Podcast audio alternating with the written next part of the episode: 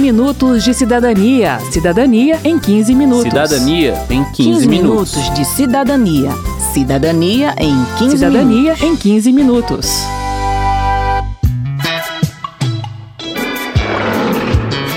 O leão é manso e justo para quem faz tudo direito.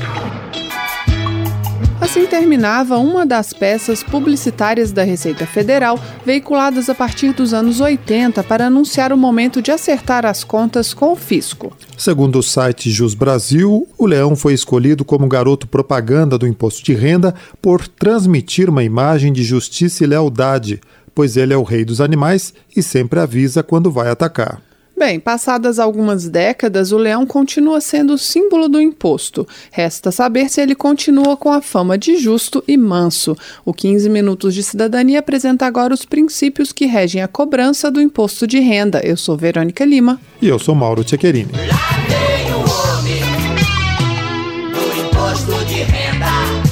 A gente sabe que os impostos são a principal fonte de renda dos governos. É esse dinheiro que o presidente, os governadores e os prefeitos usam para construir escolas e hospitais, pagar professores, médicos, policiais. No mundo todo, existem três bases principais para a cobrança de impostos: a renda, que são os salários e outros rendimentos dos trabalhadores, o patrimônio, como carros, apartamentos e outros imóveis, e o consumo ou a comercialização de bens e serviços. Segundo César Roxo Machado, da Anfip, Associação Nacional dos Auditores Fiscais da Receita Federal do Brasil, em países desenvolvidos como Alemanha, Inglaterra e França, a maior parte da arrecadação do Estado vem de impostos sobre a renda e o patrimônio das pessoas e das empresas. No Brasil, a maior parte vem de tributos sobre o consumo.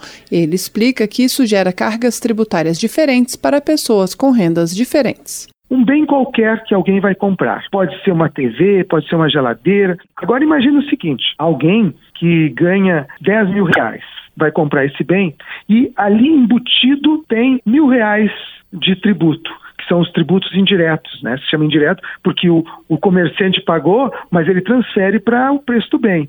Então esse esse ganha 10 mil reais, ele vai pagar mil reais de tributo, a carga tributária para ele vai ser 10%. Pego mil, divido por, por 10 mil, é 10%. Sim. Quem ganha 100 mil reais e vai comprar o mesmo produto, tem uma carga tributária de 1%. Quanto maior a renda de quem vai comprar o produto, menor a carga tributária. E quanto menor a renda, maior a carga tributária.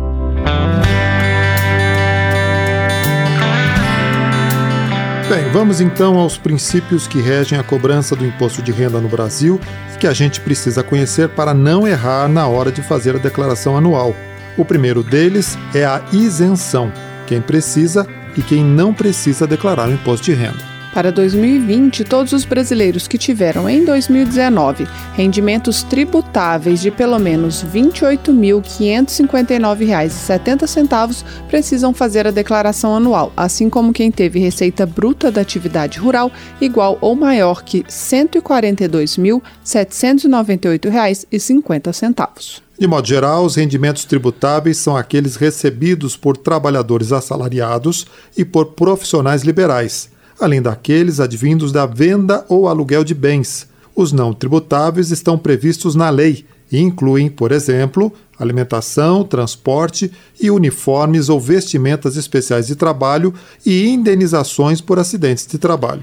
Além disso, todos aqueles com rendimentos isentos de pelo menos 40 mil reais, ou que tenham bens e direitos acima de 300 mil reais, ou que tenham negociado ações em bolsa, ou ainda que tenham vendido bens no ano anterior, precisam acertar as contas com o leão entre os meses de março e abril. Essa é uma forma que a Receita tem de fiscalizar o pagamento de impostos, pois na declaração nós e as empresas informamos tudo que foi pago de imposto, tudo que foi obtido de renda e tudo que pode ser deduzido do total pago, como gastos com educação e saúde. A declaração leva em conta valores do ano inteiro, mas quando o imposto é retido diretamente na fonte, ou seja, quando é descontado do salário, o pagamento ocorre numa base mensal. Por isso, mesmo pessoas que não tenham obrigação de declarar devem ficar atentas, pois podem ter restituição a receber.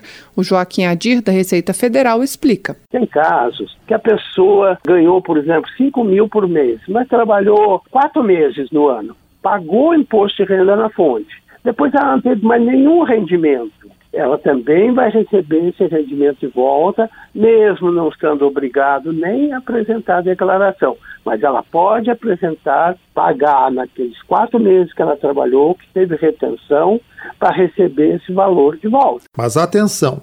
Para receber esse valor, é preciso fazer a declaração de imposto de renda. A tabela do imposto de renda é dividida em cinco faixas. Em valores aproximados, funciona assim: rendimentos de até R$ 1.900 mensais são isentos. Sobre os rendimentos entre R$ 1.900 e R$ 2.800, incide a alíquota de 7,5%. Entre R$ 2.800 e R$ 3.700, o imposto é de 15%. Entre R$ 3.700 e R$ 4.600, paga-se 22,5% de imposto. E acima disso, 27,5%. É importante entender que quem ganha 5 mil reais, por exemplo, não paga 27,5% sobre o total de rendimentos. Essa alíquota só incide sobre o que ultrapassa os R$ 4.600. É uma matemática um pouco chata, mas o importante é saber que o leão não come um terço de tudo que você ganha. Essa tabela com esses valores vigora no Brasil desde 2015. Existem na Câmara alguns projetos de lei para fazer o que se chama de correção da tabela de imposto de renda. Relator de uma dessas propostas, o deputado Eduardo Cury, do PSDB de São Paulo, sugeriu em relatório de 2019 a atualização e o reajuste anual da tabela pela inflação a tabela do imposto de renda ela não é corrigida. Com isso, o cidadão recebe um reajuste até um pouco menor que a inflação, ele muda de faixa e acaba pagando muito mais imposto de renda retido na fonte. Então, quando se fala em reajustar a tabela, nós estamos falando, no fundo, em diminuir o imposto pago pelo cidadão. Vamos dar um exemplo. Uma pessoa que ganha dois salários e meio recebia em 2015 R$ 2.200 e pagava R$ 22,20 de imposto de renda. Em 2020, ela passou a receber R$ 2.597 e a pagar R$ 52,00 de imposto.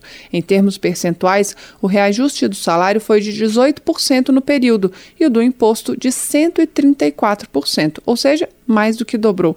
Os cálculos são da Elcélia Mergar, da Anfip. Se a tabela for mantida nos próximos anos, eventualmente, essa mesma pessoa poderá passar a receber mais de R$ 2.800, o que fará com que ela mude para a faixa de 15% de alíquota. Hoje ela está na faixa de 7,5%. Quero saber. Quero saber. As perguntas do cidadão sobre imposto de renda foram respondidas pelo contador Adriano Marrocos, do Conselho Federal de Contabilidade. Augusto César Barbosa. Eu sou autônomo. Eu gostaria de saber se o autônomo é necessário que ele pague, é obrigatório que ele pague o imposto de renda. Augusto, pagar imposto de renda é uma consequência. Você é obrigado a controlar os seus rendimentos e as suas despesas como autônomo. O resultado desse controle que vai dizer se você vai ter que pagar ou não. Então existe o livro caixa do autônomo, onde você vai anotar todas as suas despesas com a sua atividade. Então se é veículo, o seu instrumento de trabalho, gasto com pneu, com manutenção, com combustível, tudo tem que ser controlado. Você tem que fazer a sua contabilidade. Quanto que você faturou e quanto você gastou para faturar aquilo dali. É essa diferença que a gente vai informar na declaração que pode levar ao pagamento ou não de imposto. Então, controlar é fundamental. O que a gente pode declarar como dependente? Bom, pela sua idade, eu estou percebendo que você está preocupado com filhos. Então, filhos e enteados você pode incluir, mas também os pais, avós, sogros. Vai depender de efetivamente você conseguir comprovar que eles dependem de você. Agora, o que, que é muito importante? Você usar um dependente como dedução é válido e está previsto na lei. Mas se ele teve rendimentos, você também precisa adicionar. Então, às vezes, se tem rendimento, é melhor declarar separado do que usar como dependente. Meu nome é Christian, E eu gostaria de saber qual é o limite de dedução para a educação. Christian, o limite é fixado pelo governo federal a cada ano nessa declaração 3.561,50. Então, se você gastar acima desse valor, não será dedutível. Agora, muito cuidado na hora de preencher, porque lá pede o gasto total e a diferença que não é dedutível. Então, você gastar 10 mil, eh, você vai colocar 10 mil no gasto, vai colocar o valor de 6 mil e pouco, que sobre os 3,561. Esse é que será o valor dedutível. Helder Batista, no caso, quem pode declarar então, então, temos dois filhos, né? Eu, a minha esposa, ou se os dois podem declarar? Cada contribuinte tem que fazer a sua declaração. Se ela estiver como dependente na sua, você pode incluir os dois filhos. Se a declaração for separado, você pode fazer a opção de cada um ficar com um dependente ou concentrar na dela ou na sua. Não pode é a mesma criança, já com CPF inclusive, aparecer em duas declarações. Meu nome é Luan aqueles filhos que moram com os pais, eles precisam também declarar o imposto de renda? A obrigatoriedade de declarar depende dos rendimentos que a pessoa recebe. O fato dela morar com os pais não significa que automaticamente é dependente você pode, enquanto pai, incluir todos os filhos até 21 ou 24 anos, depende da situação de ser universitário ou não. Aí você inclui como dependente, mas você inclui também o rendimento. Às vezes, mesmo você pagando para um filho, é melhor declarar em separado. Patrão nosso de cada dia, dia após dia. Até aqui a gente falou sobre imposto de renda da pessoa física, via de regra, o trabalhador. Agora vamos falar sobre o imposto de renda da pessoa jurídica, ou seja, das empresas. Simplificando, a empresa com faturamento anual maior do que 20 mil reais paga 25% de imposto de renda mais 9% de contribuição social sobre o lucro líquido, tributo que tem seus recursos destinados à saúde, à previdência e assistência social. E isso é o que paga a empresa, que é um ente separado de seus donos ou acionistas. Quando a empresa paga os seus acionistas ou distribui dividendos ou lucros a eles, esses valores são isentos de tributação, como explica o César Roxo Machado da Anfip. Quando o sócio vai receber lá, digamos, 200 mil reais de distribuição de lucro, ou o acionista vai receber 200 mil reais de dividendos, aquilo lá ele não vai pagar nada. Não tem problema ele ligar, ah, mas a, empresa já está sendo tributada aqui, quando repasso esse dinheiro vai ser tributado de novo?